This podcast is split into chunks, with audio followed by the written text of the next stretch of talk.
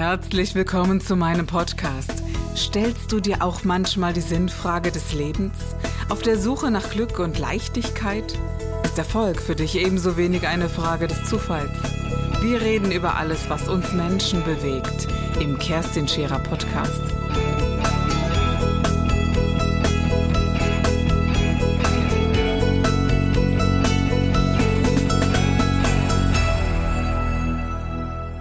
Herzlich willkommen heute in meinem Podcast und schön, dass du heute wieder reinhörst.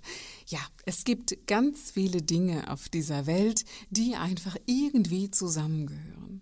Was zum Beispiel wäre das Kino ohne Popcorn? Stellt euch das mal vor. Oder der Sommer ohne Sonne, das Freibad ohne Badehose, ja, die Pommes ohne Ketchup oder der Topf ohne Deckel. Natürlich geht das alles irgendwie und trotzdem gehört es in unserem Bewusstsein einfach zusammen. Und ich glaube, bei mir ist das so, dass Kerstin und Wald einfach irgendwie zusammengehören. Schon immer, seit ich überhaupt denken kann, ist es mir wichtig, ja, in diesen Wald zu gehen. Ah, ich erinnere mich an Geschichten, die meine Eltern mir erzählt haben, dass ich knapp drei, vier Jahre alt gewesen sei und wirklich weggelaufen bin von zu Hause. Das ist heute natürlich undenkbar, aber zu der Zeit war es wirklich so, dass auch kleine Kinder alleine auf der Straße spielen konnten. Und ich habe immer den Weg in den Wald gesucht. Ich weiß nicht, ob es dir ähnlich geht, aber mir gibt es dort irgendwas. Ich habe mir aber nie Gedanken darum gemacht, was es mir gibt. Und wisst ihr, es gibt so viele Therapien und Meditationen, es gibt so viele spirituelle Techniken, ja, die es auf diesem Planeten gibt. Und es ist für mich ein ganz, ganz wichtiger Teil, ja, diesen entweder im Wald zu praktizieren oder eben zu sagen, mein Gott, manchmal ist es einfach okay, nur dort zu sein. Und ich kann mir ganz persönlich ein Leben in der Stadt auf Dauer, ehrlich gesagt, nur sehr schwer vorstellen. Ich weiß, dass es Menschen gibt, die auch das lieben und auch das kann ich verstehen, doch in meiner Natur ist das nicht verankert. Ich habe noch nie in meinem Leben länger als zwei Jahre in einer Stadt gelebt und das übrigens nur ein einziges Mal. Denn die Natur ist für mich der erdende und zentrierende Teil überhaupt, der ja mich mit dem verbindet, um das es für mich in diesem Leben gibt. Und diese diese Zufälle und diese Zusammengehörigkeiten, die es wirklich nicht gibt. Und die Tatsache, dass das eine bedingt ist von dem anderen und dass es Abhängigkeiten gibt, hat mich als allererstes in diesem Wald gelehrt, dass wir alle eins sind, dass wir alle zusammengehören und dass alles eins ist, wenn man mal ganz, ganz ehrlich ist. Denn diese Bäume produzieren diese, ja, diesen Sauerstoff und diese frische Luft. Und was brauche ich als Mensch, um ja darin zu leben? Ich habe mir allerdings die Frage gestellt, ob der Wald mich braucht und die Frage konnte ich bis heute nicht beantworten und dazu würde ich tatsächlich mal einen Gast einladen in einen Podcast. Naja, nicht umsonst gibt es in China nun das sogenannte Waldbaden. Und ich wurde schon oft gefragt, ob ich das auch selber praktiziere. Und zuerst ist ja die Frage, was das bedeutet. Und zugegeben habe ich mir noch nie darüber Gedanken gemacht oder gar darüber gelesen, außer dass ich den Titel Waldbaden irgendwie kenne und auch mal überflogen habe. Für mich heißt es, den Wald und die Natur mit allen Sinnen wahrnehmen. Und das beginnt für mich beim, ja, beim Sehen tatsächlich. Wenn du in den Wald gehst, dann siehst du, wenn du nicht gerade ein, eine Schwäche in der Farbwahrnehmung deiner Augen hast, dann siehst du sehr viele Grüntöne. Und je nach Jahr, na, Jahreszeit ist das sehr, sehr unterschiedlich. Allein im Winter finde ich es wundervoll, im Wald zu sein und tatsächlich das helle Grün des Mooses auf dem Boden zu sehen, obgleich der Winter die Laubblätter hat abfallen lassen und ich in der Hauptsache ja die kahlen Bäume viel grau und auch auf dem Acker eher das Grau beziehungsweise den Schnee sehe. Aber in diesen Arealen, die anders belichtet sind im Wald, da ist es das ganze Jahr immer grün. Und das ist etwas sehr Positives und Wundervolles für mich zu erleben. Und auf der anderen Seite sitze ich manchmal so im Wald und denke, wow, das Hellgrün des Farns, das Blaugrün der Edeltanne oder die Fichte mit ihrem kräftigen Tannengrün. Und es gibt so zahlreiche unterschiedliche Varianten. Und wenn du so einen undefinierten Blick in diesen Wald wirfst, da siehst du ganz viele, viele Grüntöne. Und für mich ist es ein Geschenk, dass ich die wahrnehmen kann. Also sehen an sich, wenn ich mir das ganz bewusst mache, ist für mich etwas ganz, ganz Besonderes. Und ich frage mich so manches Mal, mein Gott, wie wundervoll ist das, dass diese Banalität, die wir jeden Tag als völlig selbstverständlich annehmen, so etwas Wundervolles ist. Wenn du das Sehen verlieren würdest und du könntest das alles nicht mehr sehen, das denke ich mir manchmal, das wäre das traurig, diesen Sinn ja zu verlieren. Und auf der anderen Seite bin ich dann eben so dankbar, ihn zu haben und und überlege mir, na, wie gut geht das? Und wie gut können wir diese grünen ja, Töne voneinander unterscheiden? Und ich weiß auch, dass gesagt wird, dass Männer das vielleicht weniger gut können als Frauen, aber ich glaube, das äh, gilt eher als Samenmärchen, denn ich äh, kenne sehr viele Männer, die ebenfalls davon berichten, wie wundervoll sie die, die Farbtöne voneinander unterscheiden können und das auch als großartig erachten.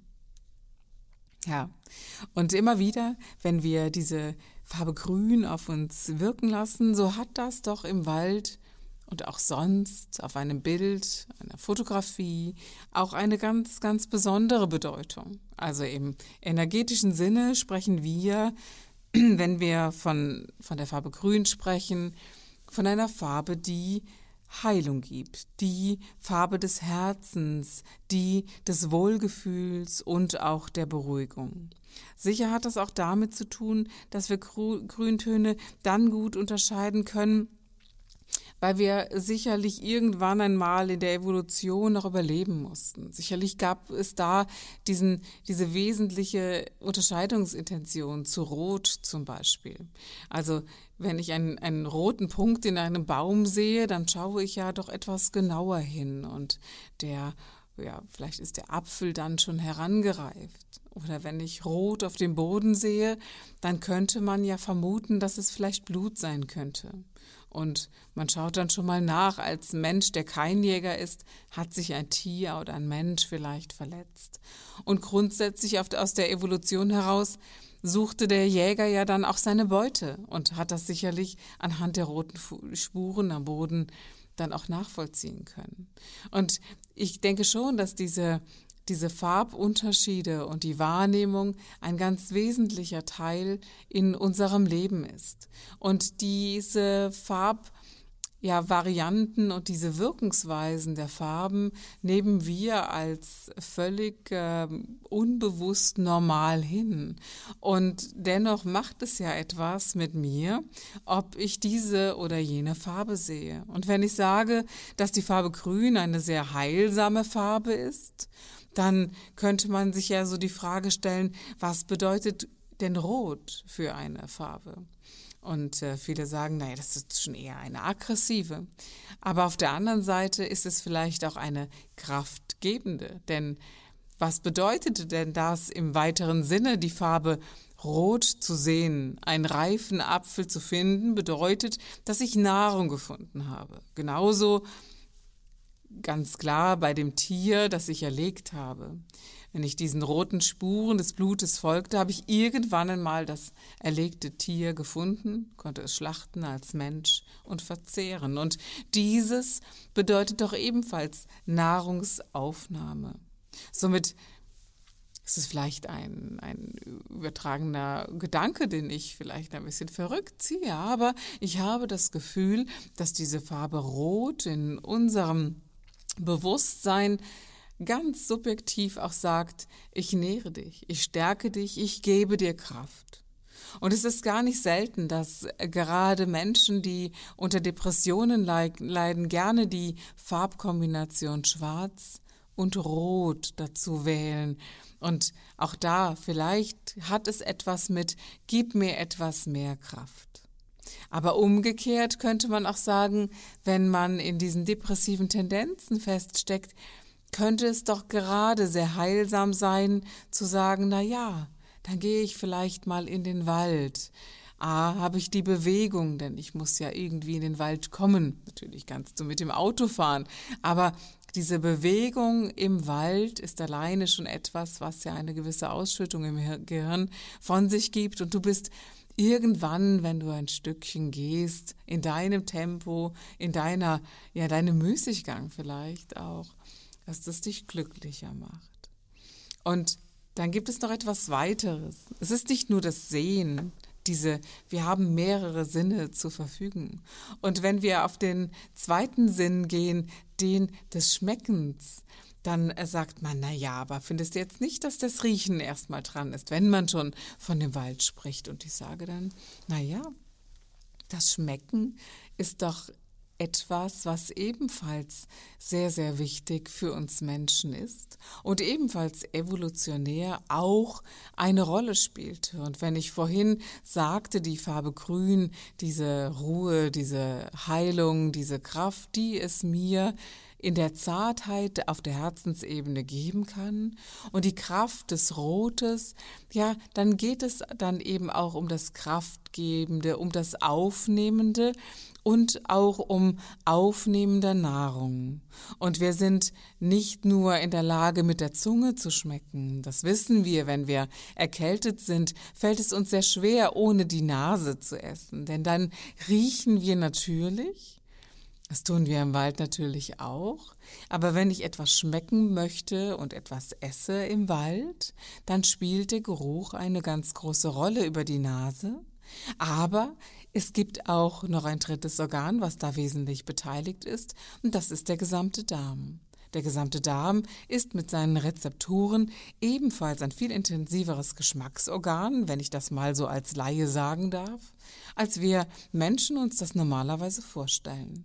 Somit käme ich persönlich nie auf die Idee, eine Cola mit in den Wald zu nehmen, sondern wenn ich den Wald wahrnehmen möchte, dann heißt das ganz klar, ich nehme diese Dinge zu mir, die die Natur auch im natürlichen Sinne von sich gibt. Und dann ist das eben Wasser.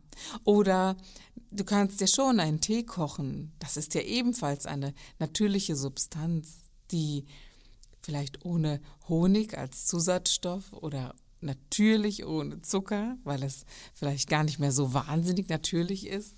Und bestenfalls auch ohne Kokosblütenzucker, denn den finde ich ja hier regional wirklich auch nicht.